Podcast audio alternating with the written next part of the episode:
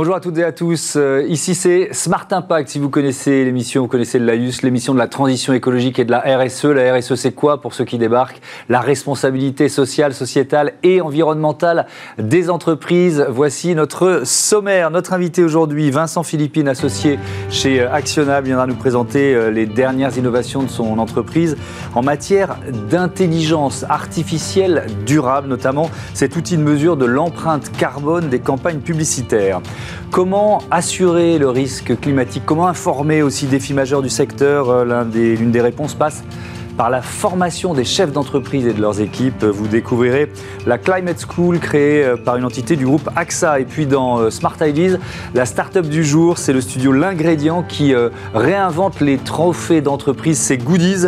Il les fait en matériaux recyclés. Voilà pour les titres. C'est Smart Impact, c'est 30 minutes, c'est tout de suite.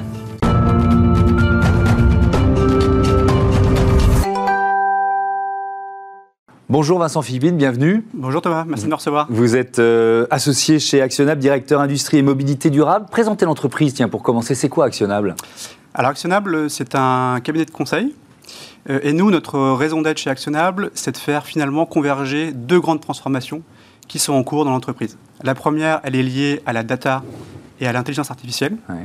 Et la deuxième, elle est liée à la transition durable et notamment euh, environnementale. Nous, l'analyse que l'on fait, c'est que euh, on ne peut plus aujourd'hui euh, généraliser l'utilisation de la data, de l'IA, etc., sans avoir un réflexe euh, de sobriété et de responsabilité. Mais IA, intelligence artificielle durable, ça veut dire quoi concrètement? Ça change quoi? Bah, Concrètement, nous, ce qu'on fait, c'est, je vais prendre trois exemples assez simples.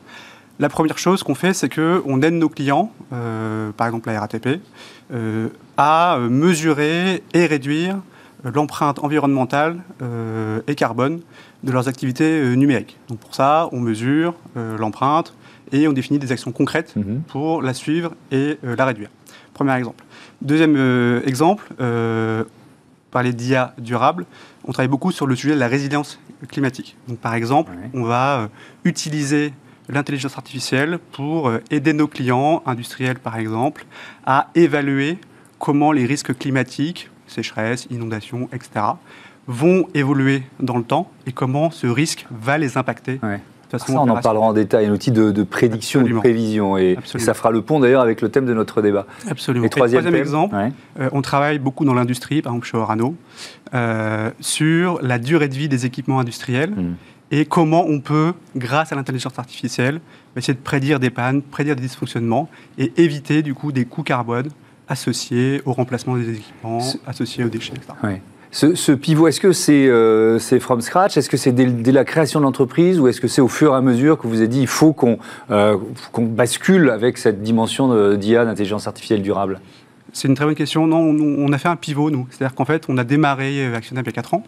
Et au démarrage, on faisait euh, de la data, de l'IA de façon un peu classique au mhm. service des directions de marketing, etc. Et puis, euh, on s'est dit, euh, bah, finalement, euh, ce qu'on fait, c'est bien, mais on voudrait, nous aussi, à notre échelle, modestement, mais avec ambition, participer à la transition. Et bah, ce qu'on a, qu'on a réfléchi, c'est de se dire, mais comment on peut utiliser la technologie, comment on peut utiliser la data et l'IA au service de la transition. Et nous, on pense que bah, bien utilisé, c'est un formidable outil pour accélérer et concrétiser mmh. cette transition durable et environnementale. Alors évidemment, votre, votre bilan euh, carbone, on va dire, pour simplifier, euh, il, s'améliore parce que vous améliorez celui de vos clients. C'est le levier le plus important, on est, est d'accord. Absolument. Euh, on améliore le bilan carbone de nos clients et en même temps, nous, en tant qu'opérateur économique, mmh. en tant que société, bah, on a pris des actions concrètes, assez fortes, pour réduire notre propre bilan carbone. Lesquelles, par exemple Un exemple très concret. On fait tous les ans des séminaires d'entreprise. Mmh. On est une cinquantaine aujourd'hui, donc on peut encore euh, se le permettre. Euh, et euh, bah, on avait historiquement des voyages en avion, etc., pour ces séminaires. Aujourd'hui, euh, on a arrêté ça, on fait que du train. Voilà, ça peut paraître anecdotique, Oui, mais c'est des actions concrètes. Chacun, euh, chacun euh, pose sa pierre. On fait la même chose côté fournisseurs, sur nos contrats d'énergie, etc. On essaye d'être nous-mêmes engagés. Vous êtes labellisé Bicorp depuis quand? Et ça a supposé quels efforts pour y parvenir? Alors, on est labellisé depuis euh, environ un an. On était un des premiers cabinets de conseil en France euh, à l'être. On en est très fiers. Euh, et bah, du coup, c'était un effort oui et non. C'est-à-dire que oui, c'est assez contraignant et heureusement parce que ça permet d'éviter les effets de greenwashing. Exactement. Il faut que ce label ait du sens. Il faut que ce soit contraignant. Donc, il faut vraiment que ce soit contraignant. Et en même temps, on était vraiment content de le faire. Et ce qui est super, qu'en plus on est sur l'impact et la transition, c'est que bah, les jeunes générations, les jeunes talents, mhm. bah, ils aspirent à ça et ils sont motivés et on a réussi à embarquer toute l'entreprise sur ce chemin de la transition. Vous en avez cité quelques-uns, mais euh, qui sont vos clients? Quel, quel, type, quelle gamme d'entreprise, quelle taille d'entreprise? Alors nous, on travaille essentiellement pour des grands comptes. Euh, dans euh, trois secteurs principaux, les services financiers, on travaille par exemple pour des acteurs comme Alliance dans l'assurance, on travaille beaucoup dans l'industrie, notamment la construction de bâtiments, l'énergie, etc. et on travaille beaucoup dans les médias, et dans les médias, on fait beaucoup de choses autour de la publicité et la communication responsable. Ça va vous parler, euh, Thomas ah C'est-à-dire comment on fait demain pour avoir euh, des campagnes de communication qui soient la plus sobre possible en termes de carbone. Oui, alors justement, vous avez développé un outil d'intelligence artificielle avec le groupe de communication Dentsu.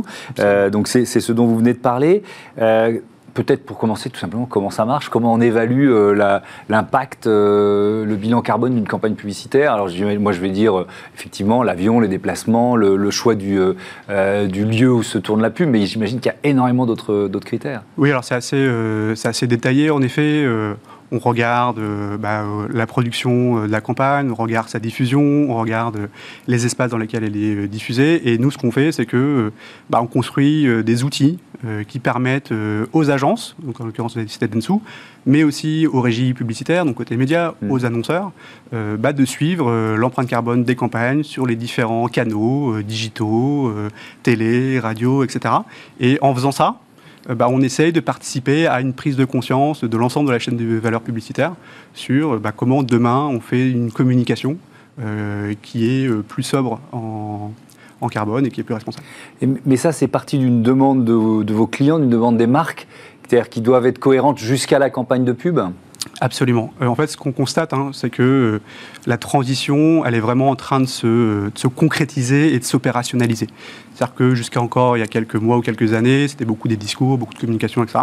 Là, aujourd'hui, on rentre vraiment dans le concret. Et du coup, euh, bah, la chaîne de valeur publicitaire, agences, médias, annonceurs, etc., bah, ils sont à la fois euh, un petit peu obligés, de par leur euh, politique d'entreprise, à s'engager à réduire leur empreinte carbone. Mhm. Et en même temps, bah, leurs parties prenantes, euh, leurs clients, leurs talents, etc., les poussent à bouger, les poussent à s'engager.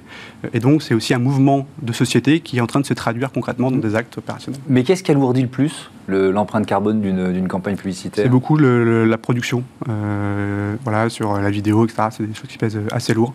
Et puis la diffusion, euh, euh, soit par Wi-Fi, par le mobile, etc. c'est des, choses comme ça. Alors vous l'avez évoqué tout à l'heure, ce, cet outil pour aider les entreprises en, matière de résilience climatique.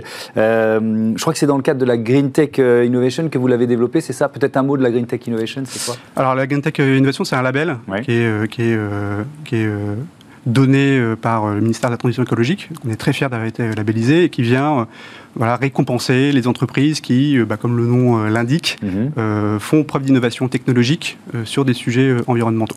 Et donc, on a développé une solution chez Actionable en mobilisant beaucoup de ressources aussi de, de R&D. Et on a eu la chance d'avoir des financements de la BPI, de l'ADEME, etc. sur le sujet. et, Combien de temps de R&D Là, ça fait déjà un an qu'on travaille sur le sujet. Euh, on travaille avec des clients opérationnels. L'idée, c'est vraiment de faire quelque chose qui soit concret euh, et actionnable. Oui. Euh, utilisable le plus vite. Absolument. Et du coup, ce qu'on fait, c'est que bah, on est capable pour un industriel qui a des sites stratégiques, par exemple dans le sud de la France, d'évaluer comment le risque lié à la chaleur, aux vagues de chaleur, à la sécheresse, etc., comment ces risques, un, vont évoluer dans le temps, mhm. à horizon 2030, 2040, 2050, et deux, comment ces risques vont se matérialiser pour l'industriel euh, et comment euh, bah, il peut euh, se préparer et mmh. s'adapter à ces risques-là. Oui, enjeu majeur, d'ici 2040 en France, la facture directement imputable au, changement climatique, ça, pourrait s'élever jusqu'à 13 milliards d'euros. Comment, vous, comment marche votre solution? Vous dites un an de R&D, évidemment, donc voilà, c'est de l'intelligence artificielle. Comment ça fonctionne? Bah, En fait, la, solution fonctionne en, ayant deux gros, euh, de grandes bases de données en entrée, les données climatiques, donc qui sont pour partie publique, qui sont des scénarios qu'on appelle RCP, etc. Donc des scénarios de changement climatique plus ou moins importants. et puis on croise ça, ces données climatiques, avec des données opérationnelles de nos clients, pour justement être capable de retranscrire un risque et une évolution de ce risque dans le temps en euh, bah, euh, risque opérationnel concret euh, à adresser et à, prévenir. Mais qu'est-ce qu'ils peuvent faire après? Est-ce que, est que, alors c'est mieux s'assurer peut-être, je ne sais pas, on va en parler après dans, le débat, mais c'est changer des pratiques aussi, mieux se protéger, ça a quelles conséquences? Bah, Déjà, le, premier sujet qui n'est pas trivial, c'est d'être capable de mesurer le risque à une maille spatiale assez fine. On n'est pas sur un pays, une région, on est sur un bassin industriel, etc. Donc ça, c'est une première euh, complexité. Et ensuite, une fois qu'on s'est dit ça, eh ben, il y a tout un tas d'actions qu'on peut mettre en œuvre. Vous avez parlé de contrats d'assurance. Euh, il y a aussi des actions opérationnelles sur euh, les équipes, sur les processus, sur voilà. Et du coup, l'idée, c'est de se dire, bah, concrètement, comment je peux essayer bah, de, de m'adapter et de limiter le risque associé à un aléa type sécheresse, inondation, etc. Merci beaucoup, merci Vincent Philippina. Merci Thomas de m'avoir reçu. À bientôt sur, euh, sur Bismart. Euh, notre débat RSE donc sur euh, ce risque climatique, on va continuer d'en parler, comment l'assurer, comment mieux informer.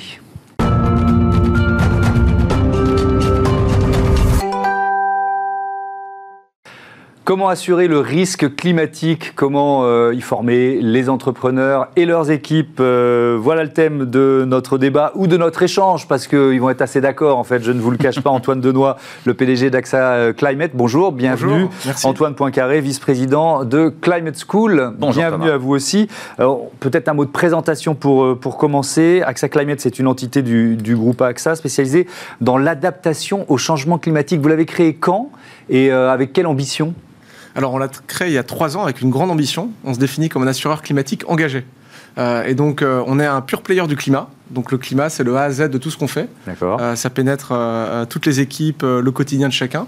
On est engagé, puisque, en, fait, et c'est ça la grande différence avec d'autres assureurs, toutes nos offres sont conçues avec une intention très précise, qui est celle d'accompagner les transitions environnementales des acteurs. Et notre façon de le faire, c'est d'aider à l'adaptation. C'est-à-dire le climat, euh, malheureusement, est déjà là, le réchauffement climatique est déjà là. Comment on accompagne le secteur privé et le secteur public mhm. à mettre en œuvre les bonnes actions euh, de manière à pouvoir, euh, comme, on on va le définir et en donner des exemples concrets, être adapté. Mais est-ce que vous avez vraiment le choix? Est-ce que le secteur de l'assurance a vraiment le choix? Vous êtes en première ligne face aux risques climatiques. Enfin, l'actualité nous, le rappelle quasiment toutes les semaines. Alors tout à fait. Le grand changement de paradigme par, lesquels, par lequel est en train de passer, sont en train de passer les assureurs, c'est de passer d'un assureur qui stabilise qui est là pour un retour à la normale, c'est ce mhm. qu'il a fait depuis des décennies, voire des millénaires, à un assureur qui assume d'avoir une intention stratégique, c'est-à-dire qui assure des acteurs qui font des efforts dans cette transition environnementale et donc qui dirige ses produits de prévention, ses produits d'assurance mhm. avec cette finalité précise. Mais est-ce que, est que ça change même la proposition, par exemple, l'assurance paramétrique, c'est quoi exactement alors, en fait, en fait, alors on est un assureur climatique engagé, on est un assureur mais différemment. Mhm. Donc par exemple, un assureur climatique engagé, il paye vite. Et donc on utilise en effet le satellite pour déclencher automatiquement euh, des indemnités pour nos clients.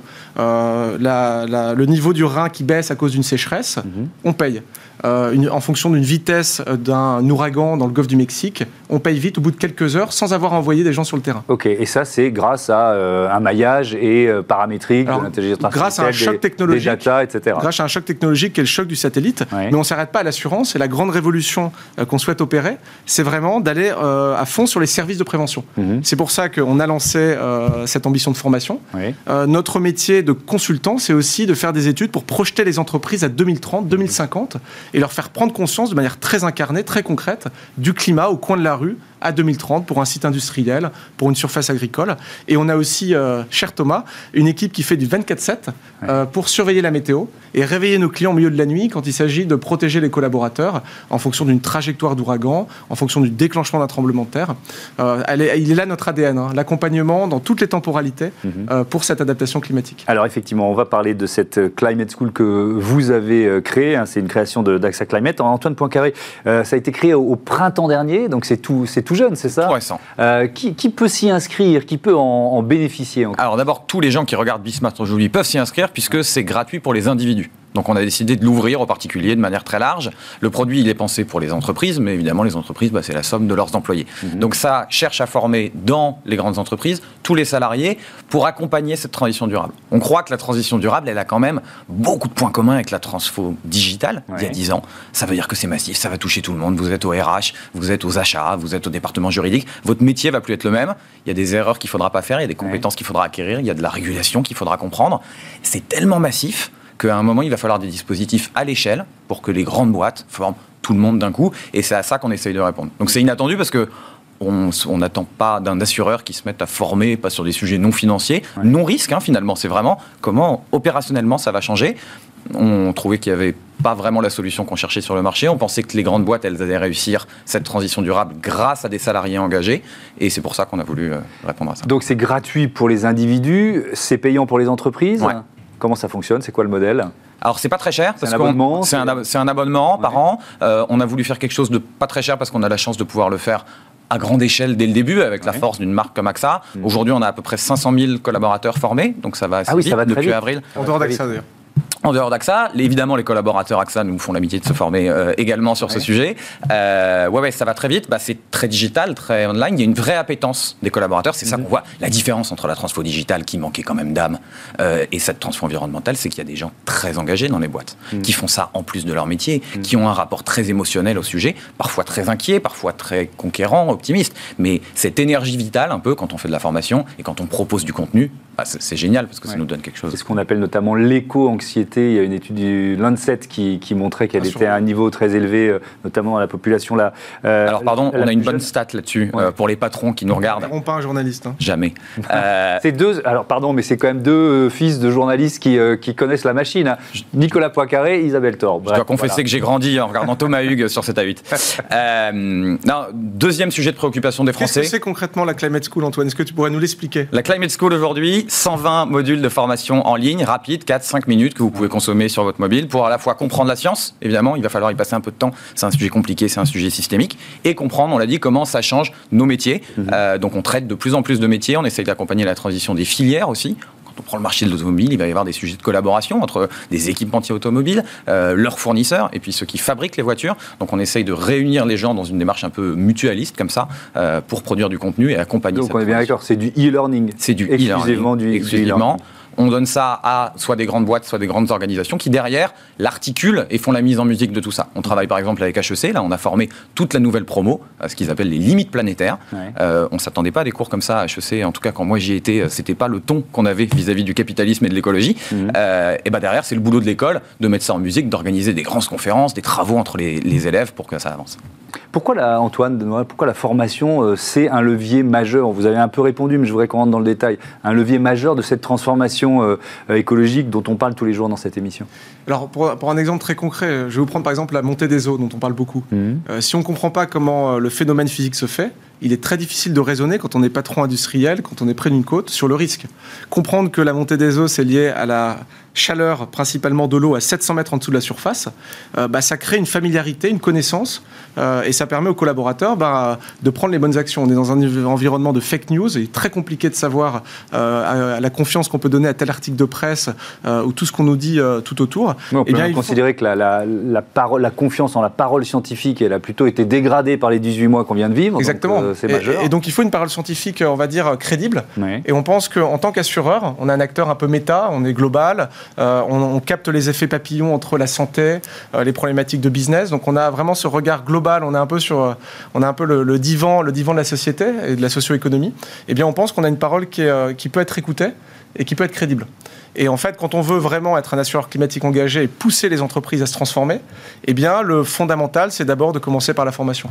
Et donc, il y a de cela 2-3 ans, si vous m'aviez dit qu'on aurait lancé comme ça chez AXA Climate un business de formation, je ne vous mhm. auriez pas cru. Mais le fait de se fixer cette mission large dont on parlait, l'adaptation climatique, nous a amené assez naturellement bah, à lâcher la bride en termes d'innovation. C'est un business rentable? Alors, je ne veux pas mettre de pression sur mon euh, voisin de droite, mais ce sera probablement un des business les plus rentables, euh, parce qu'il y a un effet d'échelle.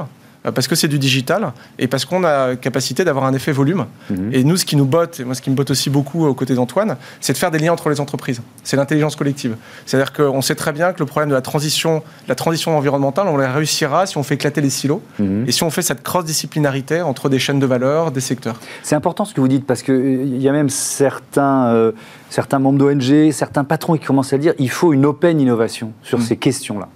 Euh, parce que l'enjeu, il est planétaire, il est majeur, et il faut que les entreprises euh, se mettent ensemble et, ne se tirent pas la bourre. Très bon terme galvaudé en ce qui concernait le digital, parce qu'il était creux, un peu mmh. coquille vide, mmh. qui prend tout son sens pour la transition durable. Puisque l'enjeu collectif euh, il est là pour la transformation durable. Mhm. Il n'était pas là pour le digital. Il fallait faire des applications mobiles, chacun, entre guillemets, dans notre coin, dans nos entreprises respectives. Mhm. Là, l'enjeu est tellement collectif, je trouve qu'il donne beaucoup plus de sens et de substance à ce concept d'open innovation, mhm. appliqué, appliqué à l'environnement. Ouais. Euh, euh, je voudrais qu'on rentre, Antoine Poincaré, un peu plus dans le détail des, des formations. Est-ce que, comment vous les adaptez aux entreprises? Parce qu'il y, a y a un tronc commun, évidemment, que j'imagine, mais est-ce qu'ensuite on, on rentre un peu plus dans la dentelle? Absolument. Alors, il y a un tronc commun sur la partie scientifique parce qu'évidemment, comprendre le changement climatique, que vous travaillez chez BNP Paribas ou chez Michelin, mm. bah, c'est à peu près la même chose. Euh, les grands métiers un peu transverses, ce qu'on appelle les fonctions support, désolé, le mot est pas très beau, mais euh, une direction des systèmes d'information, une direction juridique, une direction financière, ils ont aussi des enjeux communs. Et avec quasiment tous nos clients, on est en train de produire des modules sur qu'est-ce que ça change à nos métiers. On travaille avec JLL, par exemple, une grosse boîte dans l'immobilier, euh, notamment de bureaux. Qu'est-ce que ça change au métier de broker, de bureau, de vente des immeubles En fait, un peu de plus en plus cher, mais parce qu'ils sont de plus en plus green. Mhm. Et eh ben, il faut l'expliquer à ses clients, euh, les investissements que ça a demandé, pourquoi c'est important d'avoir un immeuble green. On rentre dans ce détail-là. Quand on travaille avec AXA, qu'est-ce que ça change au métier d'assureur? Qu'est-ce que ça change au métier d'investisseur? Euh, Donc, on est obligé de descendre à la maille du métier assez vite. Et donc, pour répondre encore, encore plus précise à la question du journaliste, Antoine, nous coproduisons, nous personnalisons les contenus en fonction de la demande de l'entreprise. C'est une partie du business.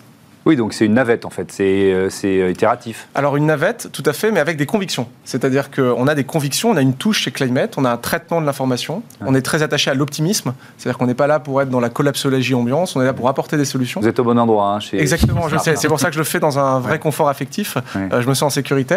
Mais non, on a vraiment une touche, on a des convictions, on a un traitement aussi scientifique de l'information.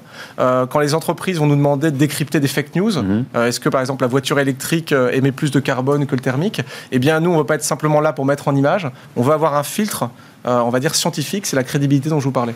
Et donc il faut tenir les deux, euh, les deux éléments. Euh, Antoine Poincaré, dans, dans, cette navette mm. avec, avec, vos clients, est-ce qu'il y a parfois des, des clients qui étaient pleins de bonne volonté et qui ont commencé par faire des erreurs. Vous voyez ce que je veux dire? Et, ensuite, bah, il faut un peu rétro-pédaler euh, et, la formation que vous proposez y, contribue. Il y en a forcément parce que ça va à une vitesse incroyable. Enfin, vous voyez, les engagements que prennent les patrons aujourd'hui sur, par exemple, la neutralité carbone, c'est des choses qui existaient quasiment pas il y a un an. Donc quand ça va aussi vite, il y a forcément des erreurs. Euh, typiquement, la définition de la neutralité carbone, elle est en train de changer, elle est en train d'être hyper remise en cause. Qu'est-ce qui est neutre en carbone, qu'est-ce qui n'est pas? Donc oui, quand on regardera des éléments de communication et de formation avec un an de retard, il est probable qu'on se dise euh, ça a changé.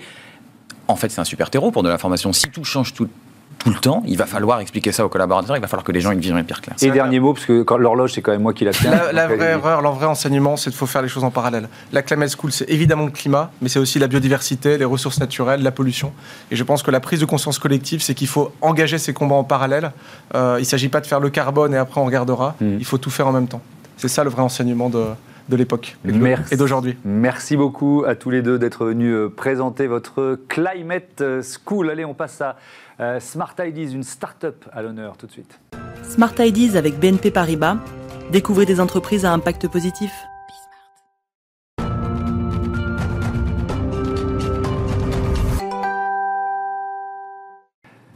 Smart Ideas, c'est euh, notre rubrique qui met en avant les startups, qui euh, leur donne quelques minutes, cinq minutes en pleine lumière. Bonjour Maxence Fortier. Bonjour. Bienvenue. Vous êtes euh, le fondateur du studio euh, L'Ingrédient. Euh, c'est vraiment une toute jeune entreprise. Vous l'avez créée il y a, trois mois. Avec quelle idée?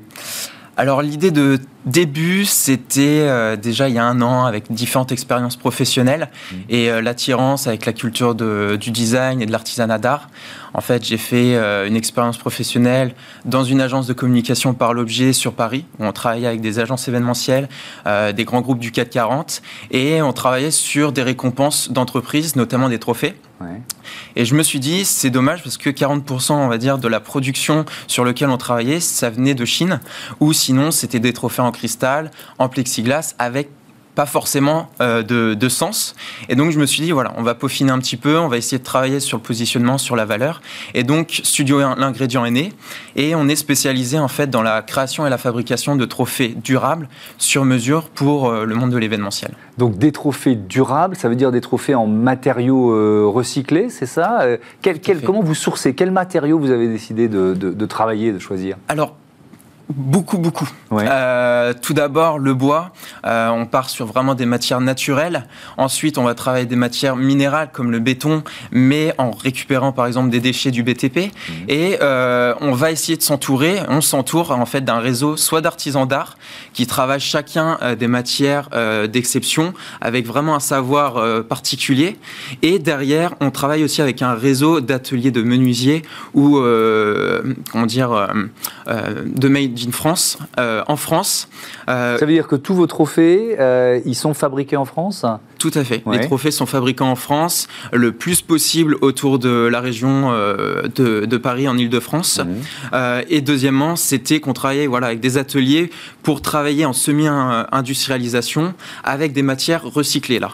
Donc on travaille du plastique recyclé qui est collecté, trié, broyé pour en faire faire des plaques. Euh, on travaille aussi du polystyrène recyclé. Voilà, on a vraiment étoffé toute notre gamme pour essayer de proposer des solutions écologiques pour les remises de prix euh, lors d'événements. Oui, ça veut dire que je crois que vous êtes, vous êtes graphiste, euh, designer de formation, c'est ça? Vous, vous, vous, êtes devenu un peu artisan, est-ce que vous diriez ça? Alors, pas encore. Euh, dans ma tête, un petit peu. Je, je, je, me, je me présente plutôt comme un artisan designer, euh, un petit peu des deux. Euh, mais c'est vrai que le côté créativité, la créativité circulaire m'attire plus. Donc je préfère travailler le design, travailler les matières, les formes. Et derrière, la conception, euh, je la délègue, on va dire, à des personnes qui ont plus de savoir-faire que moi. Est-ce que les filières existent? Est-ce que c'est compliqué, tous ces matériaux Vous en avez évidemment cité plusieurs, donc ça, ça, ça simplifie les choses. Mais est-ce que les filières existent? Ou est-ce que parfois il faut vraiment les dénicher? Le, euh, la matière C'est plutôt un, travail de veille. Euh, là, par exemple, il y a eu Maison et Objet, il y a eu la France Design Week aussi, où il y a pas mal d'acteurs euh, de l'économie, que ce soit de l'artisanat d'art ou de la petite entreprise, qui travaillent vraiment sur des solutions, sur des néo-matières ou des matières innovantes. Mhm. Et c'est là-dessus que, que, je travaille essentiellement pour essayer de me démarquer et avoir un positionnement euh, euh, différentiel de la concurrence. Est-ce que sur certains euh, matériaux recyclés, c'est impossible de les trouver en France? Oui. Ouais. oui. Oui, Par exemple Par exemple, le polystyrène. Euh, il y a quelques startups ou quelques entreprises qui commencent à développer, que ce soit euh, de la décoration euh, à base de sol, à base de, de murs en polystyrène, mais c'est vrai que derrière, il y a tout un réseau de tri de déchets qui, où on n'a pas forcément la structure, les structures non plus sur, en mmh. France. Vous en êtes tout de votre développement? Trois mois d'existence, vous avez quelques clients déjà Ça a bien démarré? Oui, oui, oui, je suis assez, euh, assez content. C'est vrai qu'après, il y a eu une période euh, Covid qui était assez compliquée. Là, on est post-Covid. Euh, j'ai eu raison, on va dire, de, de me lancer. ça marche plutôt bien, surtout à cette rentrée-là en septembre où il y a beaucoup de projets qui sont en route, que ce soit des trophées en bois, des trophées en plastique et d'autres idées aussi ingénieuses. Et pour finir, c'est vrai qu'au mois de septembre, il y a une vraie actualité, c'est qu'on a été invité, euh, j'ai été invité par euh, France Design Week, mais euh, Loire-Vallée, qui est située dans la région centre, mmh. pour exposer mes nouveautés en termes de trophées. Et derrière, on a eu un partenariat aussi où on réalise une dizaine de trophées à partir de chutes de cuir. Voilà, donc ça a vraiment été une, une idée que j'avais depuis un an euh, dans ma tête, euh, où je voulais développer toute une gamme de trophées en cuir à, partir de de cuir. Mhm. Et finalement, bah, voilà, ça, a été, euh, ça a été fait. La remise de prix est le 23 septembre. Eh ben bravo, merci beaucoup Maxence Fortier. Bon vent à votre studio. L'ingrédient, voilà, c'est la fin de cette émission passionnante. Comme souvent, je vous donne rendez-vous demain sur Bismart, la chaîne des audacieuses et des audacieux. Salut